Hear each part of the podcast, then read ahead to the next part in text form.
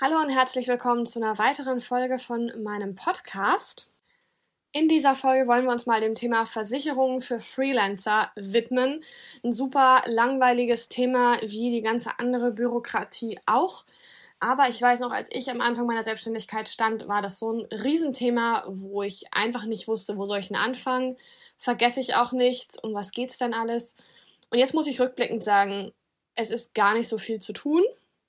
Als VA im Speziellen. Ich werde jetzt von meiner Tätigkeit als ortsunabhängig arbeitende virtuelle Assistentin sprechen, die also mit ihrem Laptop unterwegs ist und Bürotätigkeiten für ihre Kunden, die meistens Online-Unternehmer sind, eben ausübt. Es ist sicher gut möglich, dass jemand, der in einem anderen Bereich als Freelancer tätig ist, eine andere Versicherung vielleicht noch braucht oder die eine oder andere für ihn vielleicht nicht so ganz relevant ist. Aber wie ich das in diesem Podcast eben mache, ich spreche von meinen Erfahrungen und möchte hier am Anfang auch direkt sagen, ich bin natürlich keine Versicherungsexpertin im Sinne, also habe das Thema Versicherungen in keinster Weise studiert, sondern habe mich einfach für meine Selbstständigkeit damit auseinandergesetzt. Und ich finde es immer sehr sinnvoll, auch von Leuten zu lernen, die einfach diese Schritte schon gegangen sind, die du jetzt vielleicht da draußen gehen möchtest und du kannst dir die Folge einfach mal anhören. Vielleicht nimmst du das ein oder andere mit. Aber natürlich kann ich hier nur von meinen Erfahrungen berichten und jetzt keine Ratschläge oder genauen Hinweise von der fachlichen Seite her geben, sondern einfach nur mein bisher erlangtes Wissen mit euch teilen und würde euch bitten, da wirklich noch andere Quellen heranzuziehen, damit ihr euch da vollends gut informieren könnt. Mm, deswegen in dieser Folge geht es einfach mal um das Thema Versicherung für Freelancer aus der Sicht einer virtuellen Assistentin, die jetzt so über anderthalb Jahre dabei ist. Und da habe ich natürlich schon einiges auch erlebt. ich werde euch in dieser Folge mitnehmen und die Versicherungen nennen, von denen ich meine, dass sie wichtig sind für eine VA. Ich werde euch auch sagen, welche Versicherung nicht notwendig ist aus meiner Sicht, euch auch erklären, warum ich das so sehe und euch auch noch eine Möglichkeit nennen, wo ihr euch genauer informieren könnt. Es äh, gibt ja Menschen da draußen, die Versicherungen verkaufen und da gibt es natürlich auch immer Fallen, in die man schnell mal rein geraten kann. Mir ist da auch schon was passiert, also es wird noch brenzlig in dieser Folge. Es gibt aber auch noch eine Möglichkeit, sich auf transparenterem und besserem Wege über Versicherungen zu informieren und auch dann Versicherungsprodukte für sich passend einzukaufen. Hör die Folge bitte ganz bis zu Ende durch. Denn am Ende werde ich dir noch ein paar wichtige Tipps mitgeben, die dir echt den einen oder anderen Schritt erleichtern und dir wirklich einen guten Fokus bei diesem Thema geben. Lass uns gleich loslegen. Bevor ich aber nun anfange mit den Versicherungen, die wirklich wichtig sind für eine virtuelle Assistentin, möchte ich noch mal kurz erwähnen, dass wirklich eine Haftpflichtversicherung extrem wichtig ist. Eine Haftpflichtversicherung hat in erster Linie nichts mit deinem Job, deinem Unternehmen zu tun, aber ich habe gehört, dass um die 30 Prozent der Menschen in Deutschland keine Haftpflichtversicherung haben. Und das ist erschreckend, wenn man sich anguckt, dass so eine Haftpflichtversicherung vielleicht zwischen 50 und 60 Euro im Jahr kostet. Womöglich ist sie günstiger, wenn man sie sich mit einem Partner teilen kann oder eine Familienversicherung abschließt. Aber selbst wenn du alleinstehend bist, zahlst du da nicht mehr als 60 Euro für wahrscheinlich. Von daher, Haftpflichtversicherung, check nochmal, ob du eine hast, was sie abdeckt und ob du da das richtige Produkt für dich gefunden hast. Lass uns dann aber direkt einsteigen und gucken, welche Versicherungen du dann überhaupt brauchst. Wie ihr alle wissen, braucht man auf jeden Fall in Deutschland eine Krankenversicherung. Das ist eine Pflichtversicherung. Krankenversicherung in Kombination mit einer Pflegepflichtversicherung. Da kann man sich natürlich entscheiden, ob man sich gesetzlich oder privat versichert. Man muss, denke ich, einfach mal abwägen, was für einen besser ist. Da ist jeder wahrscheinlich am besten selbst der Schlauste. Man kann ja zurückgucken, was man in der Vergangenheit für Versicherungen hatte und ähm, daraus schon seine Erfahrungen ziehen. Ich selber bin privat versichert, weil ich das von Kind an war und auch gar nicht in die gesetzliche Krankenversicherung reingekommen wäre. Ich habe mir also als Privatversicherte meine Leistungen zusammengestellt und dann eben den Tarif gewählt, der diese Leistungen zusammen bündelt. Was ich wichtig finde bei so einer Krankenversicherung ist immer noch mal zu gucken, dass du auch ein Krankentagegeld hast, weil du ja als Selbstständiger keine Lohnfortzahlung in dem Sinne bekommst, wenn du eben nicht arbeitest. Als virtuelle Assistentin arbeitest du Zeit gegen Geld oder Projekt gegen Geld. Also das heißt, wenn du arbeitest, verdienst du Geld und wenn du nicht arbeitest, weil du vielleicht zwei, drei Wochen mal flach liegst und krank bist, dann wirst du eben nicht bezahlt. Und so ein Krankentagegeld kann man eben ansetzen nach so und so viel Wochen. Klassischerweise macht man das so nach sechs Wochen ab Tag 43, dass man da eine gewisse Summe, die man eben abschließt, in seinem Versicherungsvertrag bekommt, weil man ja davon ausgeht, okay, sechs Wochen kann man sich noch über das Wasser halten, aber was ist, wenn ich dann länger ausfalle und nicht arbeiten kann? Dann braucht man ja eben in gewisser Weise noch eine Art Einkommen und das würde dann dieses Einkommen eben ersetzen. Da sind wir auch schon so ein bisschen Richtung Thema Berufsunfähigkeitsversicherung ist definitiv auch eine Versicherung, die für Selbstständige sehr, sehr sinnvoll ist, weil es natürlich sein kann, dass du berufsunfähig wirst. Wir wissen das alle nicht. Es sind ja immer nur Eventualitäten, die man mit so einer Versicherung letztlich abschließt. Aber es ist eben wichtig, dass man so den schlimmsten Fall sich auch mal ausmalt und überlegt, gut, wie will ich denn dann abgesichert sein? Das ist wirklich meine Meinung dazu. Eine Berufsunfähigkeitsversicherung kommt eben dann ins Spiel, wenn du berufsunfähig wirst. Es wird am Anfang noch unterschieden zwischen arbeitsunfähig und berufsunfähig. Man kann berufsunfähig werden aus verschiedenen Gründen. Das können psychische Gründe sein, wie Burnout oder auch körperliche Gründe, wenn man eine chronische Erkrankung zum Beispiel bekommt und eben länger ausfällt. Deswegen diese Versicherung ist gerade sinnvoll für all diejenigen, die eben von ihrem Arbeitseinkommen leben. Denn wenn du erkrankst, kannst du ja nicht weiter arbeiten. Und dann ist eben die Frage, wo kommt dann dein Einkommen her? Eine Berufsunfähigkeitsversicherung sorgt dann eben dafür, dass du den abgeschlossenen Betrag, den du in deinem Tarif eben abschließt, monatlich dann ausgezahlt bekommst, wenn du berufsunfähig bist. Und da sollte man sich auch überlegen, was für ein Betrag muss das denn sein? Wie viel Geld brauche ich denn im Monat, um zu überleben? Also es gibt auch Leute, die für 500 Euro eine Berufsunfähigkeitsversicherung abschließen, aber das bringt natürlich nichts, wenn man dann nachher berufsunfähig ist und wirklich sonst eigentlich vollends von seinem Arbeitseinkommen lebt, was man generiert, wenn man gesund ist. Aber wenn man dann eben berufsunfähig ist, kann man ja nicht von 500 Euro leben. Das ist ja eigentlich schier unmöglich. Deswegen muss man da auch einfach realistisch rangehen. Als virtuelle Assistentin bist du ja Auftragsverarbeiter und erhältst also Kundenaufträge, die du bearbeitest.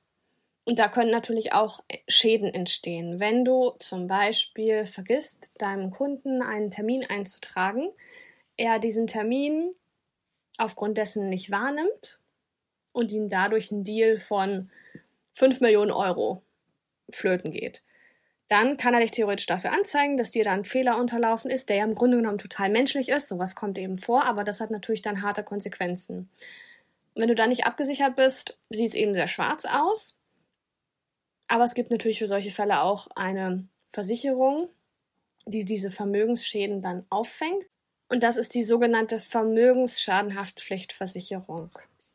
Als VA bist du ja Unternehmer, hast dein eigenes äh, Gewerbe und im gewerblichen Bereich können natürlich auch mal Rechtsstreitigkeiten aufkommen, die wirklich sehr langwierig sein können mit verschiedenen Prozessen und Gerichtsverfahren und schlimmstenfalls eben auch sehr teuer. Deswegen kannst du für dich mal ins Auge fassen, ob du eine Rechtsschutzversicherung abschließt. Ich denke, wenn du ganz am Anfang bist, sind wirklich die vorher genannten Versicherungen erstmal Priorität. Aber man kann natürlich dann, wenn man auch merkt, man generiert mehr Einkommen, mal schauen, ob man eine Rechtsschutzversicherung nochmal auch hinzunimmt. Auf lange Sicht wirst du dir natürlich auch überlegen müssen, wie denn mal dein Leben aussehen soll im Alter, die sogenannte Altersvorsorge eben betreiben und als Selbstständiger bist du ja nicht verpflichtet, in die gesetzliche Rentenversicherung einzuzahlen, kannst es aber natürlich auch machen, in Kombination mit einer privaten Rentenversicherung oder nur eine private Rentenversicherung wählen oder wiederum vielleicht auch sagen, ich habe eine private Rentenversicherung und ähm, investiere noch in Aktien und baue mir damit ein Vermögen auf, arbeite also mit mehreren Einkommenskanälen an dieser Stelle nochmal, ich möchte natürlich niemanden hier beraten oder in bestimmte Richtungen bringen, aber das sind alles so Themen, die ich auch im selbstständigen Umfeld immer wieder höre, dass natürlich die Altersvorsorge auch aufgrund der jetzigen Situation schon mit der Rentenversicherung nicht mehr so rosig aussieht und man natürlich sich nach Alternativen umschaut, wie man denn dann im Alter noch gut versorgt sein kann. Eine weitere Versicherung, die dir wahrscheinlich über den Weg laufen wird, wenn du dich mit dem Thema Versicherungen auseinandersetzt, ist die Betriebshaftpflichtversicherung.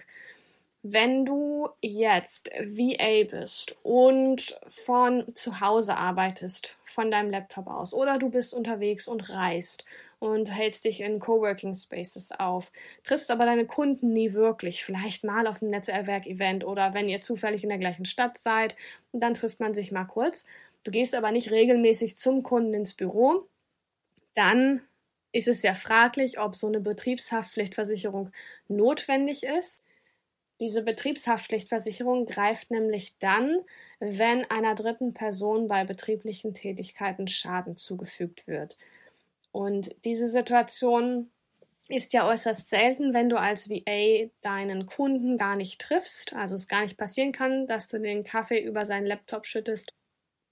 Also du merkst schon, das Thema Versicherungen ist auch sehr persönlich zum einen und es geht sehr ins Detail. Es sind gar nicht so viele Versicherungen, an die man denken muss. Wir hatten jetzt die Haftpflichtversicherung, die ich nochmal nennen wollte, eine Krankenversicherung, Berufsunfähigkeitsversicherung, Vermögensschadensversicherung, die Rechtsschutzversicherung, Rentenversicherung bzw. Altersvorsorge in irgendeiner Form und die in meinen Augen für VAs nicht notwendige Betriebshaftpflichtversicherung.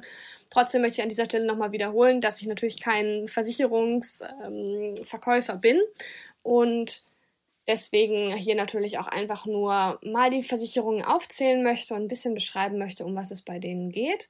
Damit du weißt, ja, wo du einfach anfangen kannst.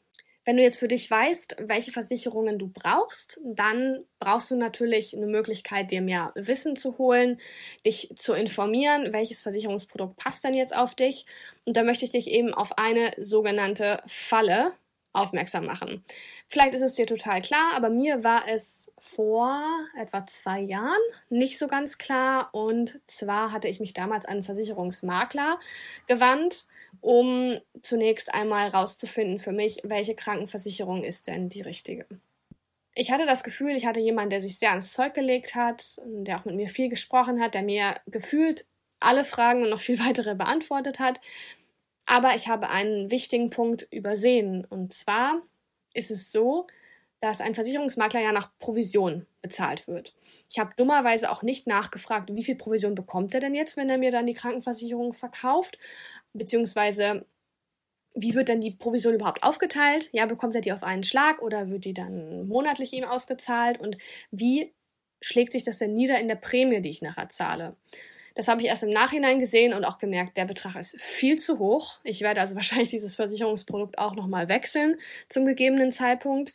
Es ist ein ganz blödes Gefühl, wenn man wirklich so merkt, Mist, da hast du irgendwie falsch investiert. Immerhin klar, natürlich, ich hatte die ganze Zeit eine Krankenversicherung, man muss ja auch eine haben und das ist das Allerwichtigste erstmal.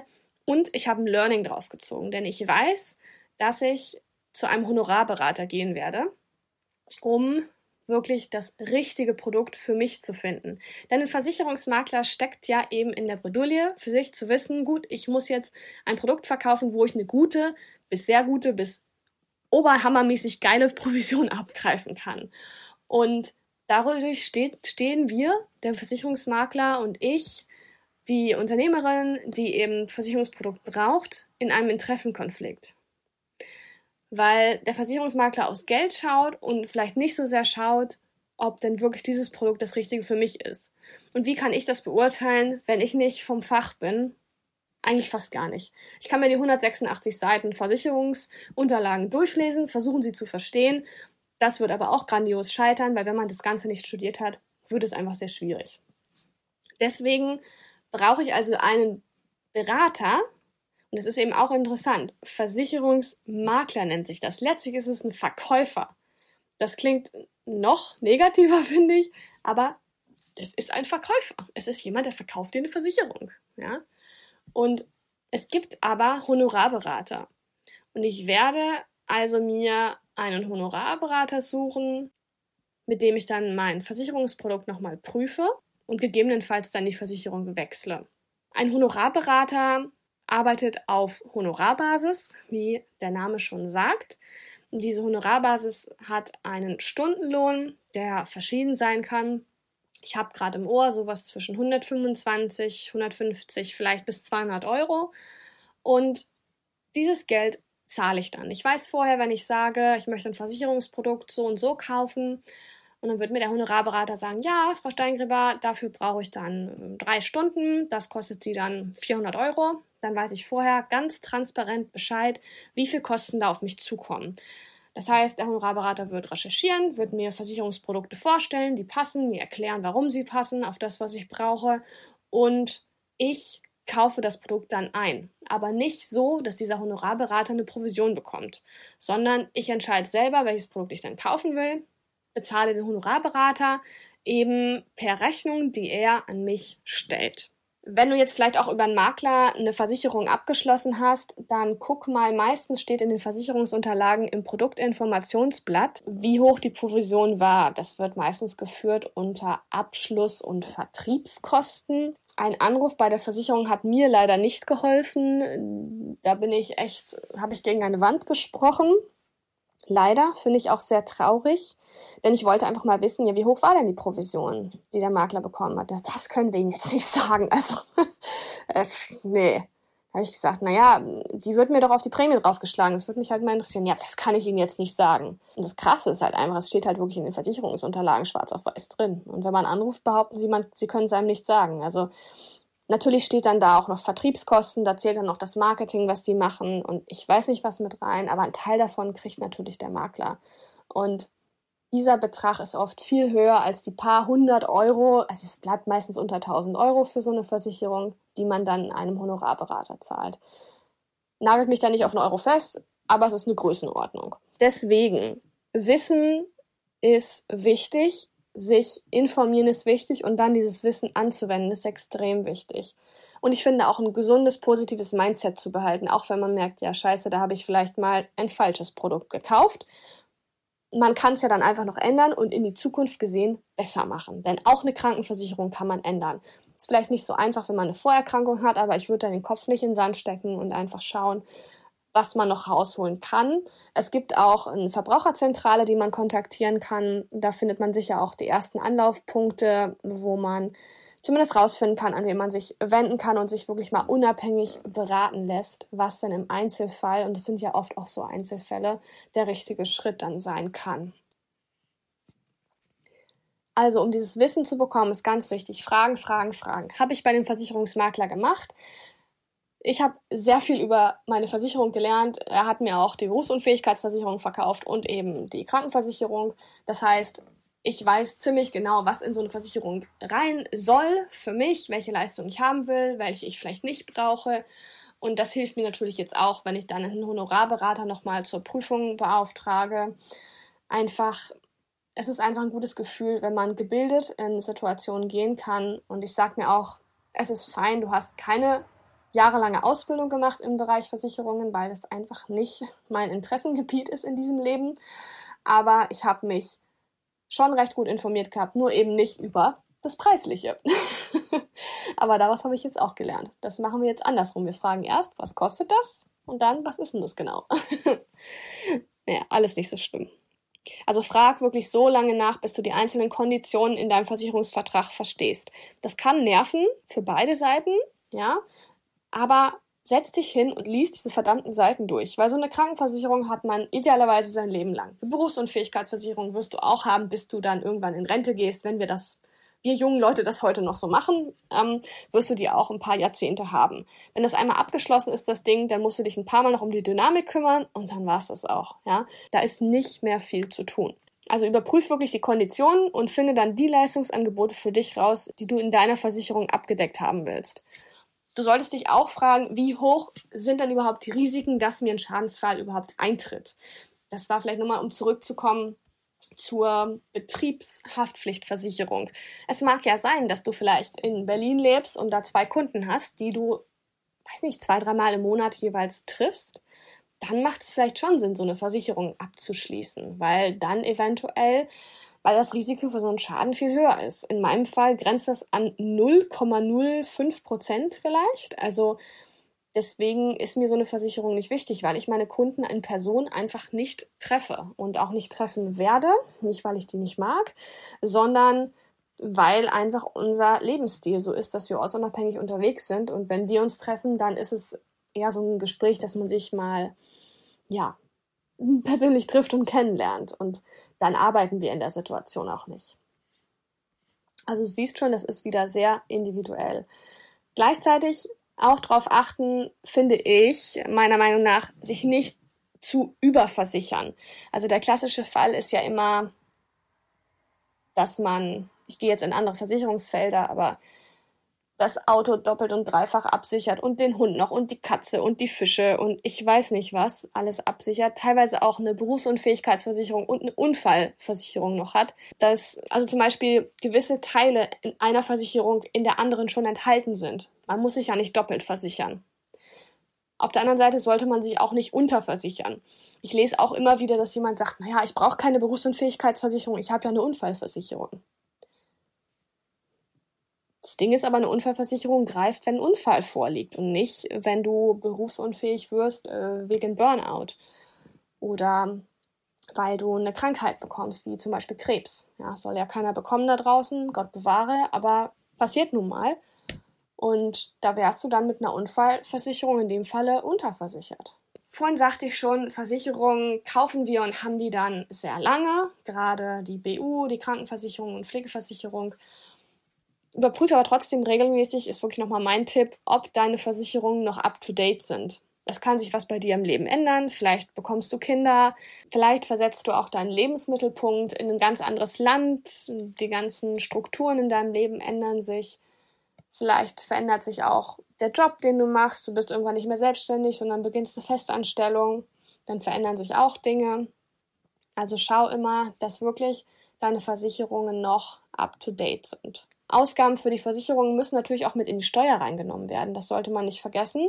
Und gleichzeitig musst du diese Ausgaben für deine Versicherung auch mit in deinen Stundensatz kalkulieren oder in deinen Projektpreis, was auch immer du da hast. Denn da kommt schon ganz schön was zusammen. Das läppert sich auch an ähm, Versicherungsgebühren, die man da monatlich oder bei manchen Versicherungen auch jährlich zahlt.